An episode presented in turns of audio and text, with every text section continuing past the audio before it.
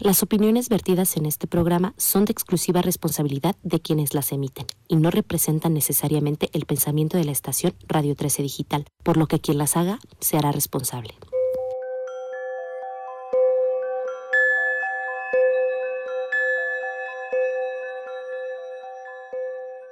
Hola, ¿cómo están a todos los que nos acompañan hoy? 15 de septiembre, medio puente, unos sí, unos no, pero para nosotros no, y por eso hoy les traigo un temazo con una expertaza. Alejandra Urbán, ¿cómo estás? Tú Mm. eres maestra en neuropsicología y educación. Exactamente. Ok, les quiero explicar por qué la tenemos hoy aquí. Ya sabemos que, bueno, más o menos hay como que dos, tres semanas que los niños regresaron a clases, ¿ya? Ah, Unos un poquito más, pero algunas, la mayoría sí. Y algunas menos, ¿no? Pero es que es todo un tema, Ale. Yo lo empiezo a ver en Facebook. mm, Didier todavía no va a la escuela, entonces pues no desee mucho de eso. Pero veo mucho en Facebook que las mamás no saben a veces ni cómo ayudar a los niños, porque leo mucho que al niño le causa mucho estrés regresar a la escuela.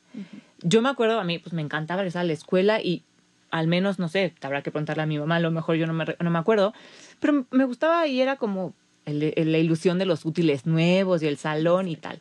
Pero creo que hoy en día hay muchos niños que le está causando ansiedad o estrés y que no le están pasando nada bien.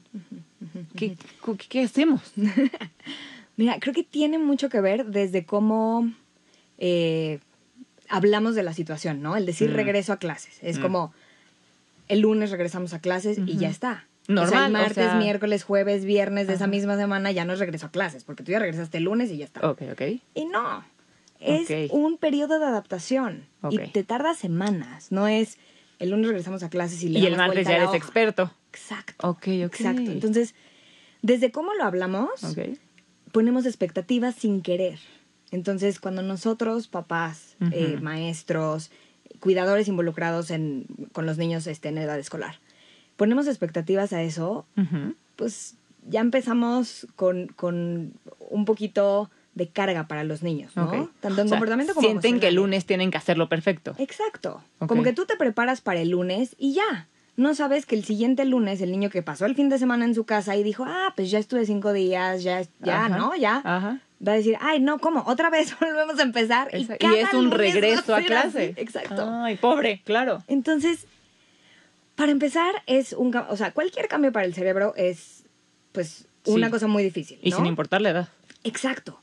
Y a veces pensamos que retomar es igual de, de fácil, ¿no? Como, ah, bueno, como ya fuiste el, el año pasado, pues nada más estás retomando. ¿Sentirías eso? Que ya se la sabe. Sí, exacto. Y no, la verdad Mm. es que hay muchos factores involucrados. El cambio de plantel, el cambio de maestro, el cambio de amigos, este... El de grado, o sea, el grado, el, el subir, Exacto. que aparte te dicen, "Ah, un año más, cada vez se pone más difícil. Sí. Pues ya entras apanicado. Exactamente, la exigencia sube, los, los periodos este, de entrega de cosas, de, de exámenes, et- todo cambia, ¿no? Punto, eso es lo externo, porque la escuela lo puede hacer lo más... este, Amigable. exacto, y lo más atractivo posible, ¿no? Hay escuelas que se rayan en instalaciones Sí, sí, y en sí. maestros y en clases y en cosas y lo hacen muy atractivo, pero la verdad es que los recursos internos es lo que realmente necesitamos mismos. trabajar en los niños. Exacto, son los mismos. Y si yo no lo ayudo a anticiparse, a, a planear, a poder acompañarlo en este, o sea, si yo misma tengo una actitud hacia el cambio con cierta expectativa, pues ya me estoy volviendo parte de la carga, ¿no? Entonces, es bien importante empezar sabiendo Sí, yo, mamá. Exacto. ¿Y cómo le haces para no ponerle esa como expectativa o, o- esa carga extra? Yo creo que voltearnos a ver es bien importante, porque muchas veces mandamos mensajes no explícitos, Hijo, sí. ¿no? Tú puedes decirle como, no pasa nada, si el primer día es difícil, es esperado, pero como que todo tu lenguaje no verbal ante los cambios Ajá, es, es como muy exigente. A, a terror, ¿no? ajá. Exacto, es como no te vayas a equivocar, no te vayas a caer, no vayas a caminar chueco, no vayan a decir, Sí, no vayas a... No vayas a ser ya el niño señalado con que... Ah. Exactamente. Que al final de cuentas, no, o sea, creo que también tenemos que quitar esa parte, ¿no? Si tu hijo es el, o sea, el que se cayó el primer día, o sea, también como que, pues regresar a que la vida así es y todo, o sea, ¿cómo lo puedo decir? Quitar expectativas y dejar de etiquetar también nosotras. Porque luego te das cuenta que en la, en la, por ejemplo, en la fila del, ¿no? De cuando van a recoger a los niños, las mamás son las que están criticando al chavito, o es, El niño escucha y claro, cuando regresa a la escuela, pues dice lo que la mamá dijo. Justo a eso me refiero con el lenguaje no verbal. Ok. No verbal en cuanto a actitudes de crítica, de miradas, de, ¿sabes? Estas otras cosas. Que por supuesto luego lo volvemos verbal y es como, ay, ya viste ese niño que hizo diferente, que actuó no sé qué. O que Digo, llegó eso- mal arreglado, o que Claro. salió X. Ajá. ¿Qué es lo que pasa ahí?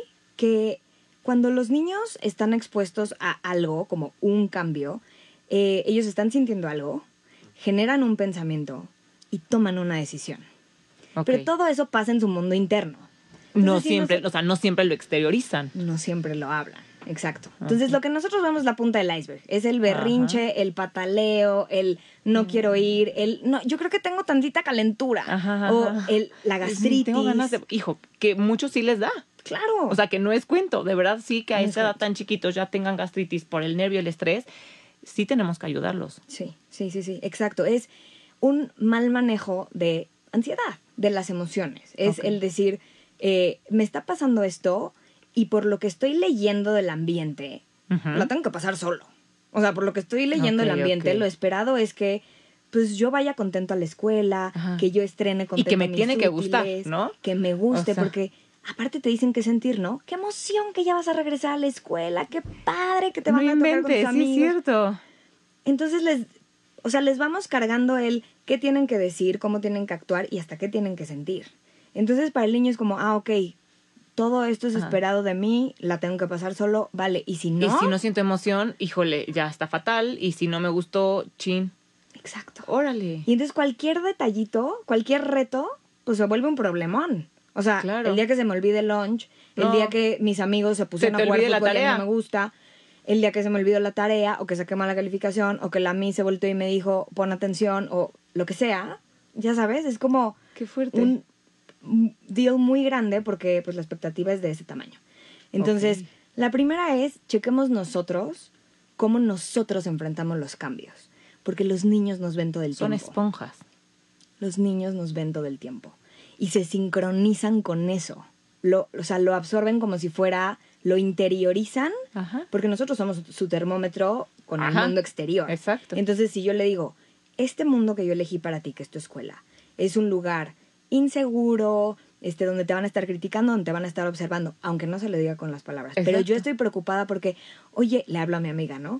Oye, este, tu, tu hijo cómo va? ¿Tu hijo sí lloró? ¿Tu hijo no lloró? Exacto. Oye, ¿qué, ¿qué onda con la Miss? Ya leíste en el chat que no sé qué era. Entonces yo lo que le estoy transmitiendo es, es un lugar inseguro, es un lugar amenazante, tienes que defenderte. ¿Y qué hace el niño? Uno, estresarse Por terriblemente. supuesto. Y dos, como que también se pregunta, pues, ¿por qué elegiste un lugar aterrador y estresante Me y aventaste a la boca del lobo ahí así.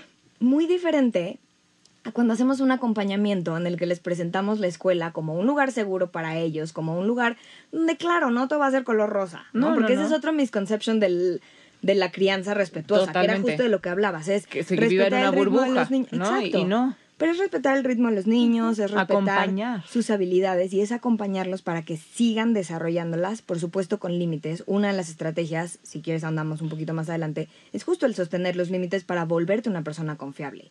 Un niño que entra a un lugar donde no hay límites y donde no hay estructura, lo último que se siente es seguro, porque todo el tiempo se está preguntando si lo que va a hacer está bien, está mal, es que, o sea, le va a causar un problema, no lo va a causar. Está a la expectativa todo el tiempo. Entonces, sí se necesitan como estructuras, sí se necesitan expectativas, pero expectativas en el proceso, no en el resultado. ¿Cómo haríamos ese acompañamiento y esa parte, como decías, de generarle esta, es- esta expectativa, no expectativa, como este acompañamiento y esta idea de, de su mundo, que es la escuela en este momento, que sea segura? O sea, ¿qué, qué palabras tendremos que utilizar las mamás, los papás? Bueno, lo que decías es importante, no solo las mamás y los papás, los tíos, los abuelos, porque muchas veces también los abuelos y los tíos hacemos ese comentario de, ay, wow, que regresa a clases, no manches, y ya primero y secundaria, wow, está increíble. Oye, pero, o sea, y claro, o sea, yo ahorita haciendo memoria lo que le he dicho a mis sobrinos, ¿no? De regreso, híjole, perdónenme, chamacos. No, nunca fue queriendo ponerles esa expectativa, más bien a lo mejor es como decirles, pues sí, secundaria ya está más pesado, pero claro, o sea, no era con esa intención, ¿no? O sea, Porque creo que crecimos eh, queriendo rescatar al otro y queriendo sacarlo de su, de su incomodidad, tal vez, ¿no? Ajá. Entonces, pues a nosotros nos, nos decían qué emoción, qué padre, vas a ver que va a estar increíble, te va a encantar. Ajá. Pero nunca se voltaron y nos hicieron una pregunta. O sea, todo era como...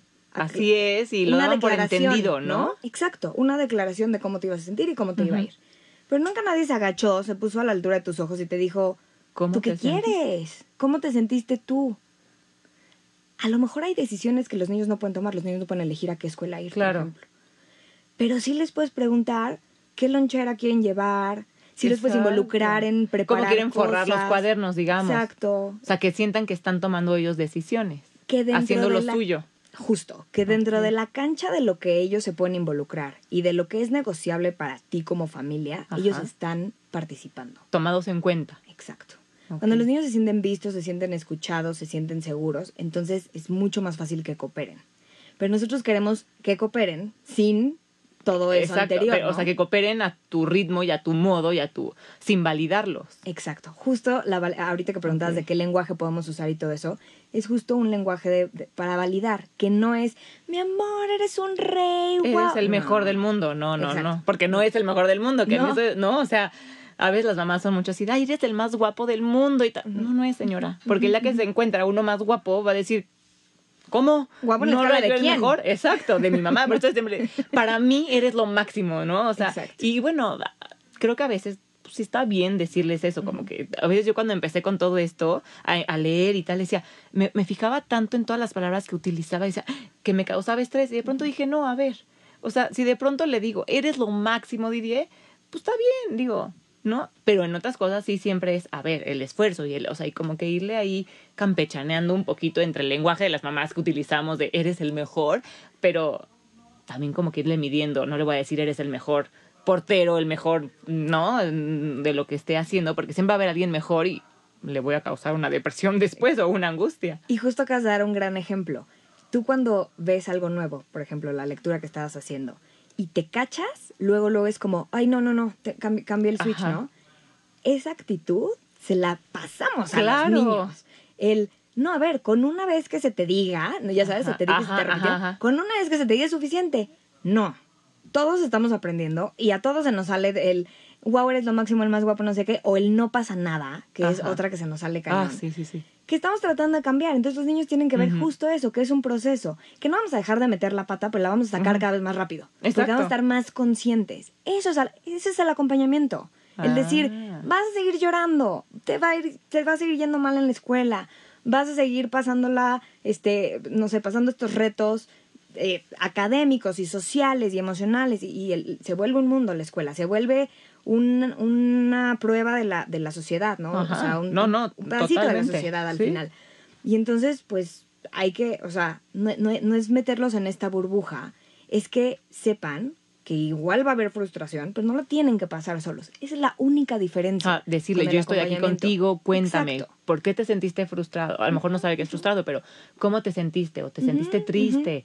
¿Te hicieron enojar? O, o, bueno, te enojaste por algo? ¿Te hicieron sentir mal? ¿Qué pasó? ¿Quién? O sea, y como que indagar y que ellos expresen, también para que empiecen a ponerle un poco, creo, nombres a lo que sienten, ¿no? Porque luego no saben si es enojo, tristeza, frustración, pero se sienten algo. Entonces, Exactamente. o sea, preguntarles mucho cómo te sentiste, cómo te fue, ¿no? Eso está bien, o sea, sí, esa es la parte de acompañamiento. Justo. Y se vuelve bien importante el lenguaje, como lo dijiste. No porque tengamos que usar palabras exactas que vengan en el diccionario de la crianza respetuosa, no existe tal, sino porque el lenguaje nos ayuda a, a tomar acción, ¿no? Es diferente Ok. que yo diga, estoy enojada y mi decisión sea gritar o lo que sea, Ajá. a que yo diga, la verdad lo que siento es tristeza o es miedo. O sea, cuando yo logro, yo, cuando yo logro nombrarlo, logro domarlo, ¿no? Esa es una de las estrategias. Ah. Name it to tame it. Dom, este, nómbralo para domarlo. Y eso es lo que estamos haciendo con los niños. Ok. Hay muchas estrategias que podemos hacer. Ah, Yo prefiero preguntarles algo como, oye, ¿será que tú estás con mucho miedo de regresar a la escuela? A lo mejor te da pena volver a ver a tus amigos porque no los vimos un montón de tiempo. Que decirles, lo que a ti te pasa es que estás enojado. Como que eso es otra vez regresar al, yo sé lo que a ti te pasa exacto, y tú o sea. desconéctate de tu cuerpo porque Ajá. yo sé lo que a ti te pasa, ¿no? Exacto. O sea, y ya, entonces ya el niño va a decir, ah, estoy enojado. Ajá. Y entonces va a pensar que lo que siente es enojo. Y a lo mejor era pena, Exacto, o nervio, exacto. o flojera, ¿no? Que también es súper válido. O sea, ahorita decías algo muy importante, la escuela se vuelve como una muestra de la sociedad. pensé sample, sample y que prueba. Sí. no, como muestra de la sociedad. Y creo que tenemos también que, como adultos, entender, porque repito, no nada más es tema de papá y mamá, o sea, es todo eh, persona que esté alrededor de los niños. Eh, ya se me olvidó lo que te iba a decir yo. Dios mío. Que este, es una este cerebro de, de, de mamá está cada vez peor. Este, eso que para ellos ese es su mundo y ese es el tema más importante. Nosotros como ahorita vamos a decir, ay, es la primaria, es el kinder, es la secundaria y por Dios, se te pasa súper rápido y luego vas a querer regresar ahí. Los problemas vienen cuando ya estás trabajando y eres adulto. No, a ver, yo eso sí se me quedó como muy grabado y siempre lo he dicho, para él, o sea, por ejemplo, ahorita hablando de mis sobrinos que son pues los que ya van al cole, pues para él su problema más grande ahorita es la secundaria. Aunque para mí me parezca una bobada y que le diga, uy, espérate a que trabajes, pues no. Él tiene 12 años y él para, ese, eh, para esa edad, el problema que le pueda surgir en la secundaria es lo más grande que en este momento tiene. Entonces, creo que esa parte, tú me dirás, no sé si también es como bueno no eh, achicar o como quitarle, no mérito, pero quitarle importancia a lo que ellos están viviendo en ese momento, porque la, o sea, la, la, parte adulta, uy, eso sí que es un problema. Creo que no, porque luego también llegas a la parte adulta y también va a haber alguien más grande que te diga, uy, espérate que seas papá y ahí sí vas a tener estrés. Y cuando eres papá te van a decir, espérate que tengas dos, ahí sí es. Y cuando tienes dos, espera. O sea, siempre hay alguien, ¿no? Que va viviendo las etapas anteriores, te va diciendo, eso no es. Entonces, pues yo ya aprendí a que, bueno, pues entonces no es estrés, pues mejor trato de no estresarme, pero también de validar lo que están sintiendo las personas que no han pasado por esa etapa, ¿no? Y si está nervioso, pues está nervioso. Y para ese momento, su mayor estrés es el llegar a secundaria y decir, estoy en secundaria, cambié de plantel, cambié de manejo de clases, cambié de todo. Y para él eso es un gran estrés. Entonces, ahí como que decirle, entiendo que ahorita para ti esto es un problemón. Claro. Claro, porque aparte cada etapa trae un reto muy particular. Ahorita que te escuchaba hablar decía, sí, es cierto. Y seguramente pensamos, pues ya está en secundaria, lleva cuántos años en el colegio, ya se todos la los de primaria y todos los de kinder, no puede ser su primer día de vuelta a clases, no. Es, su primer día a primero de secundaria. Exacto, es su primer día de esta edad, con estos recursos, con estos retos en esta escuela. Y con estos cambios. Sí, su primer día. O sea, el cerebro va cambiando también y va madurando y va creciendo. Entonces, no sabemos qué cambió en la plasticidad del cerebro, en las neuronas, en todo esto, que a lo mejor tiene unas conexiones nuevas y que ve las cosas de otra manera. Y en un mundo de adultos. El mundo está hecho para los adultos. ve la altura de las cosas. Todo. Está hecho para los adultos. Y para los niños somos unos gigantes, muchas veces muy enojados, que queremos ciertas cosas de cierta manera en cierto momento. Y entonces, claro que se vuelve, o sea, imagínate un niño chiquito, ¿no? La, la, primera etapa del reto es, me voy a diferenciar de ti, mamá. ¿Cómo? Diciéndote no. Porque si tú dices algo, yo digo lo contrario para saber que yo existo de manera un ente separado a ti. Y entonces es no, y es berrinche, y es yo solito, y es no me ayudes, y me alejo y regreso y tal. Ese es, ¿no? Y cuando me metes a la escuela, veo que hay muchos como yo no soy el único niño y que tengo que compartir el cariño de un adulto que está a mi cuidado con otros niños. Y la atención. Y encima que me estás viendo que comparta, ¿no? O sea, me estás viendo que comparta, me estás viendo que aprenda a convivir, me estás viendo que use mis palabras. Y que te diga qué color es este a la primera. Además, y que salga leyendo, escribiendo en tres idiomas diferentes. Sin inventes. Entonces, la primera etapa es un reto de diferenciación, la siguiente es un reto de convivencia, porque es cuando los niños están en el kinder y ese es su ejercicio diario.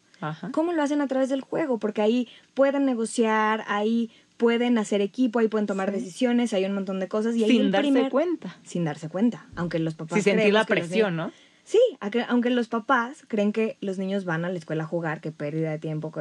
No, no, inventes. La mejor inversión escolar de un niño está en el kinder, porque las habilidades que desarrolla en el kinder son las habilidades para la vida que va a traer todo, toda su vida. Los mando al kinder y luego ya a trabajar. Oye, ah, bueno, ahorita tengo una pregunta de eso eh, que no se me olvide, pero sigue porque eso está súper interesante. Y luego el siguiente reto es, ya, ok, ya crecí, ya estoy en primaria, pero ¿qué crees? Justo lo que hiciste hace ratito. Mi cerebro está cambiando y estoy como que desbloqueando niveles, vamos a decir, ajá. que nuestro cerebro está completo desde el principio. Lo voy a poner una- de una manera muy sencilla. Nuestro Ajá. cerebro está completo desde el principio. Simplemente empiezan a mielinizarse o a madurar, entre comillas, pero no es fruta, me van a regañar. ¿Quién me escuché? Este, para hacer cosas nuevas. Y una de las cosas que más tarda en, en mielinizarse son, es el frontal, son las funciones ejecutivas, que es esta capacidad de tomar decisiones, de autorregularme, que le pedimos a los dos años que se autorregulen. Los berrinches son parte De sana pequeño. del desarrollo. El otro día leí, un niño, un niño pequeño que llora no se está portando mal, simplemente está siendo niño. Totalmente. Y claro, queremos que se comporten como adultos. Lo llevas a un restaurante, siéntate, no hables, no tires nada. No, pues no es un adulto. Tiene un año, va a llorar. Exacto. Malo que no llorara y que estuviera así todo el tiempo nos preocuparía. Que esa es una cosa bien importante. Hay mamás que dicen, pero es que el hijo de mi amiga no lloró. No Comparar, llorar no es igual a madurez. Aguas. Señoras, escuchen por favor a todas las mamás lo que acaban de decir. No llorar no es sinónimo de madurez. O sea que no nos estresemos porque mi hijo está llorando, que inmaduro, que y lo- lo- el otro ya creció, que tendrá algo mi hijo, ¿no? Exacto. Porque sigue de inmaduro llorando y el otro se comporta perfecto. Por supuesto, hay niños que ya maduraron ciertas cosas, que tienen ciertas herramientas y que llorar ya no es su medio de comunicación. Pero hay niños que no llorar lo hicieron su único medio de comunicación porque cuando lloraban no les hacían caso y sus necesidades seguían desatendidas. Entonces, por más que Ah. gritaran, te- los que crecimos en déjalo llorar ocho horas en la cuna, se va a dormir solo, así, así aprendes a hacer. Dejaste de llorar porque llorabas y no te y nadie pelaban. venía a atenderme. Ok. Regresando a las etapas, el- en la etapa primaria, eh, ya con un cerebro un poco más mielinizado, Más despierto, con más- un poquito más de acceso a funciones ejecutivas que se terminan hasta los 25 aguas, no antes. Pero bueno. Y oye, un ya hay unos a los acceso- 35 que, que, Ya, ya, que seguimos los- esperando a que acabe de milenizar, pero bueno. eh, se, se desbloquea, vamos a decir, Hasta un los mundo 25. que es el de poder visualizar, ¿no? Como el poder ver al futuro. Y entonces Ah. viene nuestra amiga ansiedad. Uh. Entonces los niños de esa edad que no... En primaria. En primaria. O sea, ya me la sé, ya regresar a la escuela, todo, pero ahora ya tengo la capacidad de acordarme que el amigo que, bueno, el que no es mi amigo, que me de molesta. conectar esos puntos, pero además de, de, de, de proyectar al futuro, ¿no? Entonces, ¿qué pasaría si no estudio para ese examen? Voy a reprobar, pero entonces, y te vas a esa espiral Dios mío. que los chiquitos no tienen. Los chiquitos viven en el hoy, ahorita, en este momento y ya Ajá, está. No saben que hay un adelante.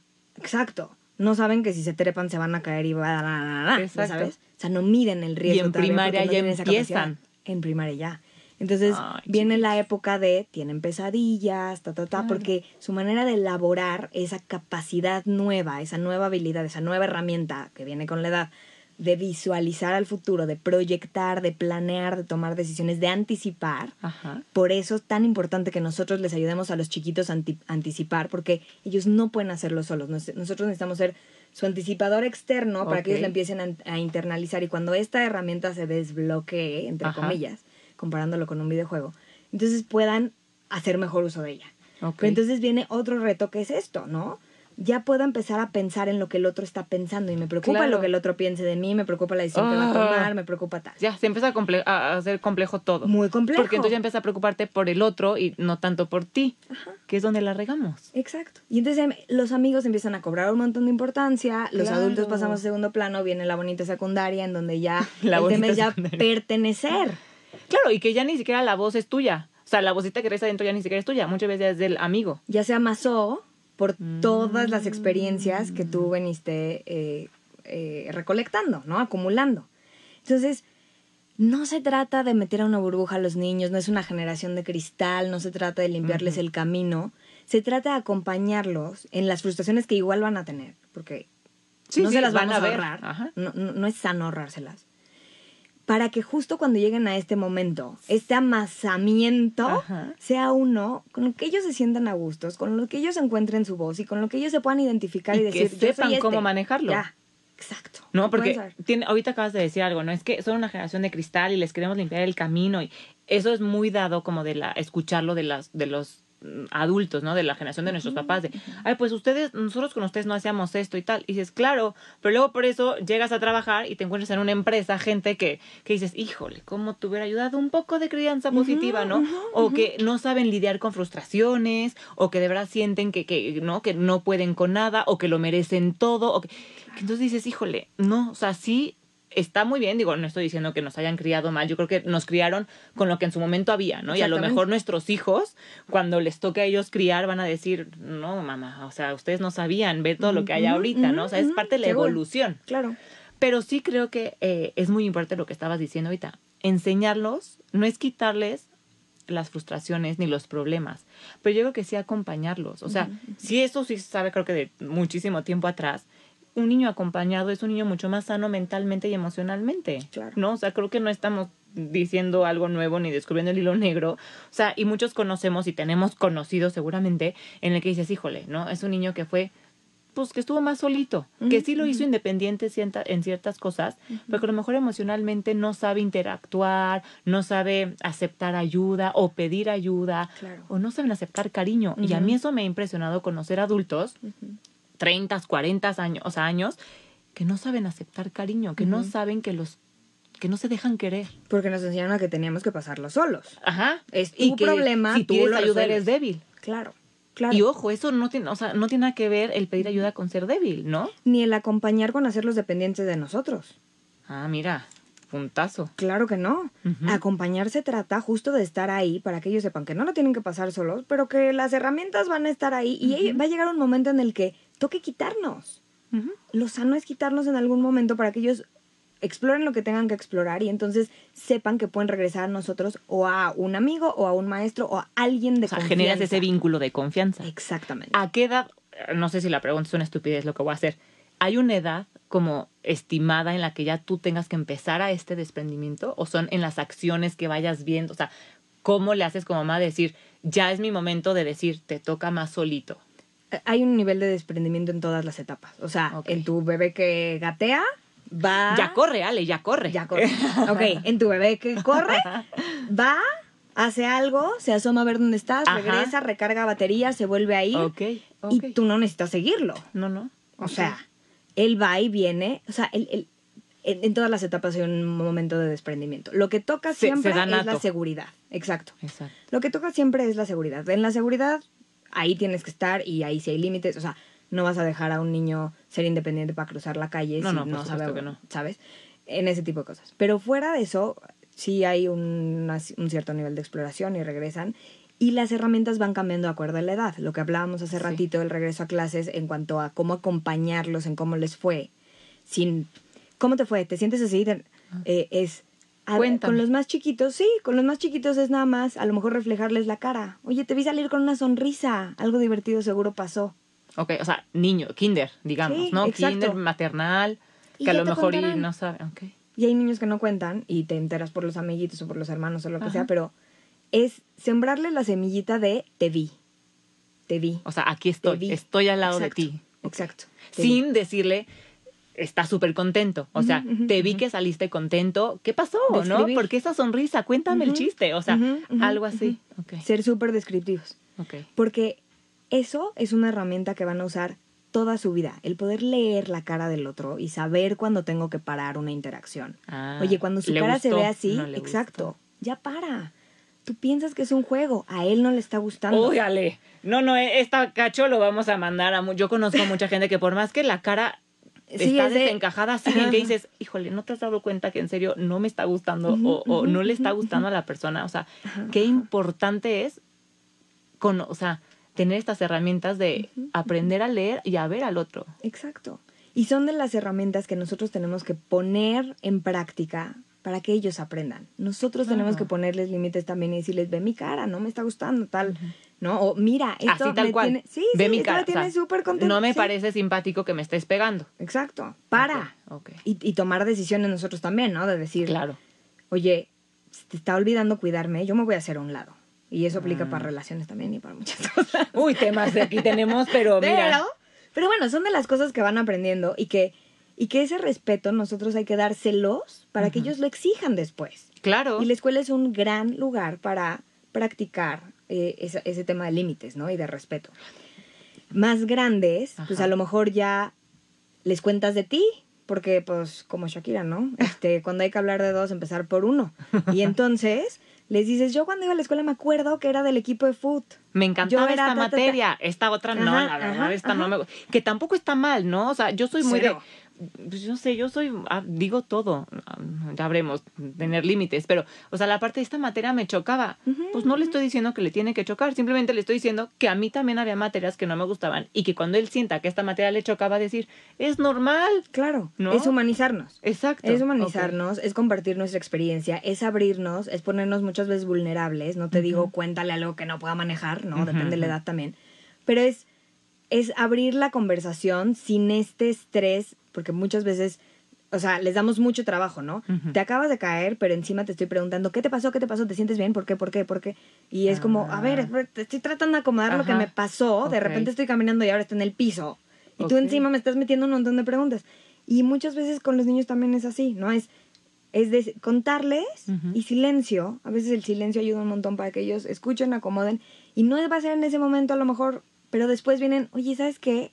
Me quedé pensando en lo que dijiste y te cuentan. Exacto. Entonces la herramienta va evolucionando conforme a la edad, conforme a las necesidades, como a la, conforme a la personalidad, conforme a tu relación con ese hijo, que no es la misma relación Con que tienes con otro. Exacto, ¿no? ¿no?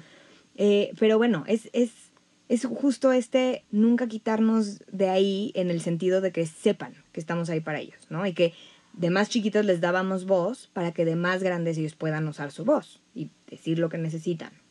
Mm, me gustó eso. Ahorita me quedé pensando, por ejemplo, los niños que sigo sin entender cómo podemos, bueno, sigue pasando, pero que no me gusta nada el tema del bullying. El niño que sufre bullying en la escuela, que ahorita está regresando a clases y que claramente el niño está apanicado, porque voy a regresar a clases, me van a volver a molestar, no quiero pasar eso. O sea, ¿cómo manejas esta parte? A ver, eh, o sea, sabiendo primero como adultos, otra vez regreso a cómo empezamos las Ajá. expectativas, ¿no? Ok. Sabiendo que no hay malos y buenos en la historia, víctimas y villanos, porque eso nos hace tomar un rol que hay, hay veces que es pasivo, ¿no? Hay veces que las víctimas se vuelven pasivas Ajá. porque justo les damos ese rol de víctima, sino que hay niños sin herramientas, ¿no? En este caso. Y adultos que podemos darles las herramientas. Entonces, uno no tiene herramientas para respetar los límites del otro. Ajá. Y entonces. Que será el que bulea. Un juego, exacto. Un juego o un chiste se vuelve Ajá. una burla o un acoso, ¿no? Ajá. Y del otro lado, el niño que no, no tiene herramientas para poner límites. Mm, Para decir, esto no me gusta. Exacto. Y una escuela que tiene que velar por los dos. Por ¿no? supuesto. Que tiene que velar por una familia, que tiene que enseñar a un niño a desarrollar esas herramientas de un lado o del otro. Entonces, Mm. muchas veces lo que decimos es el diálogo, encarémoslos, tienen que platicar. Y hay veces que los niños no necesitan eso, que es muchísimo el, el estrés emocional y, y el, el desajuste que les causa el estar frente a frente con alguien. Sí, no. Pues con quien no le están Sí, sabiendo ¿no? poner límites claramente, ¿no? Y el otro que a lo mejor está pensando, ay, este chillón ya viene a acusarnos". Exacto. Entonces, es mucho el manejo eh, de abrirles un espacio a cada uno de los niños individual, ¿no? O sea, no necesariamente tiene que ser terapia, muchas veces llega a eso, pero, pero saber que hay un espacio en el que ellos pueden hablar de cómo se están sintiendo. Y un niño que actúa seguros. mal, se siente mal. Un niño que actúa mal es porque se siente mal. Mm. Entonces, ¿qué está pasando con este niño que está actuando como no estamos esperando, como, como no... eh, Como no se debería. Exacto, entre comillas, como no, como no, como no se debería en Ajá. un contexto así. Eh, ¿Y qué está pasando con este otro niño que lo está permitiendo, no? Que lo está permitiendo, que no está... Sabiendo que no tiene esa voz para decir basta. Exacto, exacto. ¿Y cómo ayudarlos? Entonces, antes como que de integrar, yo tendría un espacio con cada uno de los niños, con las familias. Las familias también necesitan mucho acompañamiento. Te voy a decir una frase que me encanta y que creo que es muy cierta. La salud mental de un niño la sostiene la salud mental de su cuidador. Órale. Aguas. Aguas con cómo estamos nosotros. Ahorita estábamos platicando cómo hay veces que los cuidadores nos descuidamos, ¿no? Dejamos de comer bien por darle tiempo a otras cosas, dejamos de hacer ejercicio por no sé qué, dejamos de meditar o tener nuestro, nuestra propia terapia o nuestras salidas con amigos o cosas. Y esas fuguitas que a veces decimos, pero es que le estoy dando toda la atención a mi hijo, o a mi alumno, o a mi nieto, o a mi sobrino, el, rol el que, que tengas sea, en ajá. el con, con este niño del que estamos hablando, eh, permea a ellos. O sea, el que tú no tengas tu batería emocional llena, los permea. Te vuelves más, este, o sea, tienes menos paciencia, Sí, claro, te estás mucho más irritable. Estás más irritable. Y el mensaje que le estás dando es, no te cuides. Exactamente. Más fácilmente te comparas con otros. Sí, claro. o, o dejas que una mirada o un juicio de familiares, amigos o lo que sea, te, Te vuele la más. tapa, ¿no? Como de, ¿cómo no le estás poniendo un límite? ¿No le estás regañando? No.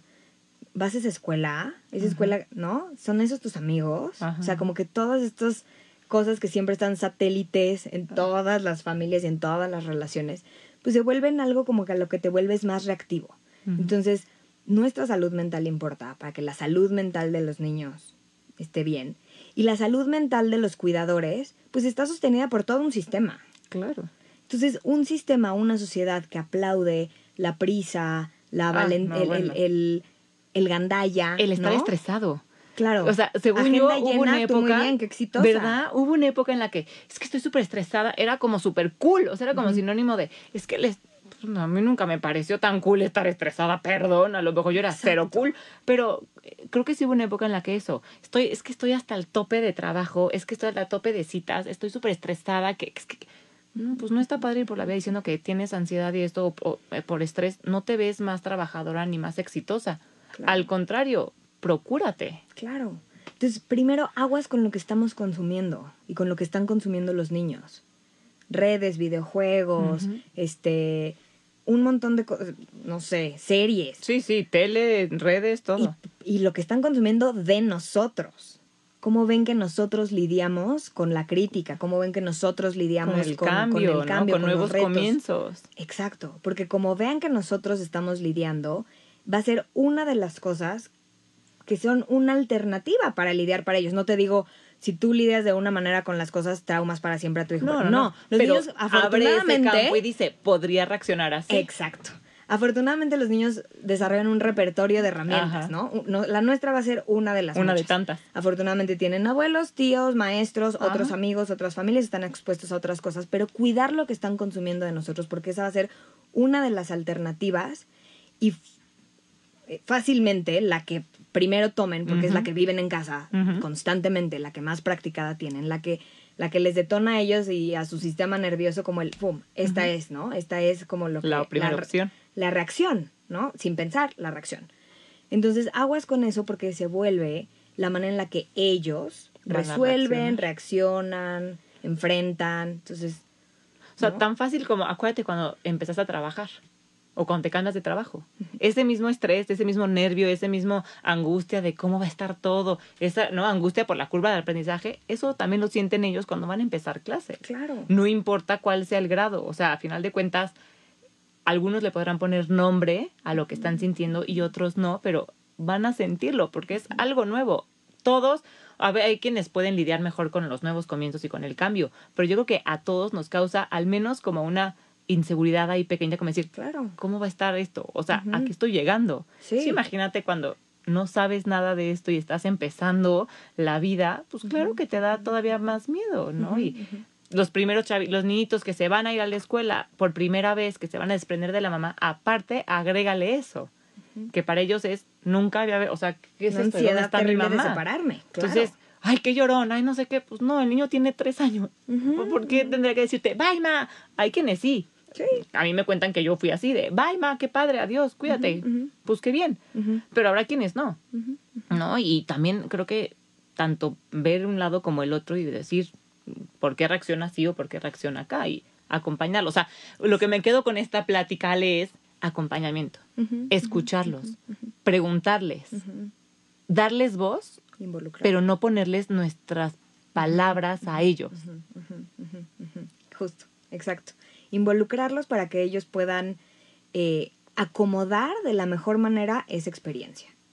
Y vi- vivirlo así, como una experiencia. Y, y tienen muchas cosas que repasar. O sea, también nos, nos volvemos en- de todos nuestros roles que tenemos de termómetro y de calibrar sus emociones y de todo. También hay uno que es de traductor. Hay que subtitularles lo que les está pasando. Porque solo así ellos van a poder decir, ah, ok, esta es la historia que estoy contando. Esta es la historia que estoy construyendo, Mm, vale. ok, ok, ok. Así es, ¿no? te vi, eh, eh, el, el ejemplo del colegio, te vi salir con una sonrisa, caminaste hacia mí, me abrazaste súper fuerte, creo que estás muy emocionado, cuéntame. Toda esa traducción, el niño no, la, no la tiene. traía. Exacto, no se dio cuenta, porque él estaba ocupado siendo él. Ajá. Entonces eso nos toca a nosotros como, como acompañamiento, para que vayan, vayan acomodando Es que es todo un tema. Es todo un tema. Y creo, a ver, otra, ahorita que decías involucrarlos y también yo regreso a Facebook. Eh, veo y leo muchas mamás, es que qué horror, tengo que eh, forrar los cuadernos y poner los nombres a todo y no sé qué. Claro, si tu hijo lo ve como que es una carga para mi mamá y está súper estresada y ahora que le digo, oye mamá, hacemos esto, no porque tengo que forrar tus cuadernos y tal, pues niño va a decir, ¿qué, o sea, ¿qué es esto? Qué horrible. ¿Cómo dices? Involucrarlos. A ver, vamos a forrar tus cuadernos, ¿no? Ok, no los puedes forrar con color, solo es plástico. Bueno, vamos a ponerles la fundita de plástico, la etiqueta del nombre, quieres, ¿no? ¿Qué estampitas quieres? ¿De qué muñequito? O sea, a final de cuentas también es parte de que entiendan que esa es su tarea, o sea, son sus útiles, que aprendan a cuidar sus cosas, ¿no? A, o sea, como a- aparte de hábitos, disciplina, y entonces a la hora de involucrarlos en este tema de escuela, pues a lo mejor van con un poquito más de seguridad o que más, pues sí, mejor más emocionados o más como, a ver, ¿qué va a pasar? Pero sin esta angustia y este estrés. que nos abren un campo enorme para algo que sí queremos eh, practicar, que es la toma de decisiones, diferente a la crianza tradicional que era obediencia. Vas y le obedeces a tu mis y lo que tu mis te diga es lo que es. Vas y le obedeces a tu papá y lo que tu papá te diga es lo que es, ¿no? Entonces, si toca que yo forre cua- cuadernos y tú te sientas y te callas, tú te sientas y te callas. No. Ujú. El involucrarlos abre esa posibilidad de decir, a ver, ¿quieres colorear este de rojo o de azul? ¿Quieres poner tu nombre con este plumón o con este? Y esas pequeñitas decisiones y esas pequeñitas opciones que les vamos dando, justo van entrenando ese poder de elegir y de decisión que después se va a otros contextos. Más, impor- más im- no importantes porque Sí, para sí, este sí. momento el niño es importante, Exactamente. pero ya de toma a lo mejor decisiones de vida. Claro, queremos que un niño decida una carrera o una pareja cuando en su vida ha tomado una Sí, decisión. cuando nunca le dejaron elegir si quería el suéter rojo o el azul. Ajá, ajá, por decirlo menos. Exacto, o sea, o qué querías desayunar. Exacto. O con quién se quería juntar. O sea, yo elijo a tus amigos porque yo sé. Yo elijo a tu mis porque yo sé quién es la mejor, ¿no? Entonces, Es un caos, es un caos la crianza. Siento que cada cosita de pronto reto, me da reto. pánico regarla, pero bueno, eso es parte, ¿no? También nosotros nos equivocamos, podemos ir corrigiendo, este, acompañarnos, si no sabemos bien, buscar siempre un, un psicólogo, una maestra en neuropsicología que, que te explique las cosas también, que digas, ah, no está tan complicado, o sea, es más sencillo de lo que nos podríamos imaginar, disfrutarlo. Y, y, que- abrazar la resistencia y los errores. Porque muchas veces es como, no, no, no, no quiero que esto pase. La vamos a regar, te lo dije, nada más vamos a sacar la pata más, Más rápido. rápido. Oye, y creo que algo importante que también dijiste es como recordar que vivimos en un mundo hecho para adultos y no, o sea, ellos son niños y son niños muy poco tiempo, entonces cuidarles esa niñez, respetarles esa niñez y que la vivan como niños, o sea, Sí. Sí vivimos en un mundo de adultos y queremos que reaccionen como adultos rápido y luego cuando son grandes, ay, cómo extraño cuando eras chiquito, pues ya nunca lo dejaste ser chiquito. Entonces creo que esa parte también es importante, recordar que ellos van a ser niños poco tiempo y nosotros, adultos, tenemos la capacidad para entenderlo y entonces dejarlos ser como niños y disfrutarlos como niños para que no se salten ninguna etapa. Ay, Ale, tenemos muchísimos temas que hablar contigo. Te queremos de regreso aquí. Siempre. Por favor, diles en dónde te pueden encontrar, porque, híjole, Sí. hay muchísimos temas. Hay muchos recursos justo para el regreso a clases y que son descargables, imprimibles gratis en nuestra página que es www.acrecermx.com. A crecermx.com. Ajá, y arroba acrecermx es el Instagram, Instagram.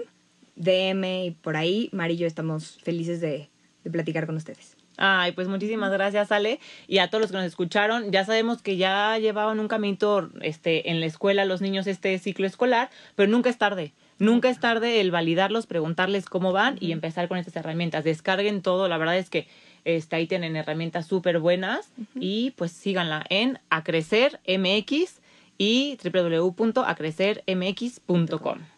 Les mando un beso, gracias. Y esto es El Atelier de Mamá. Aquí nos vemos todos los jueves a la una. Gracias a todos, gracias Ale. Digital, multiverso media, programación consciente para todos.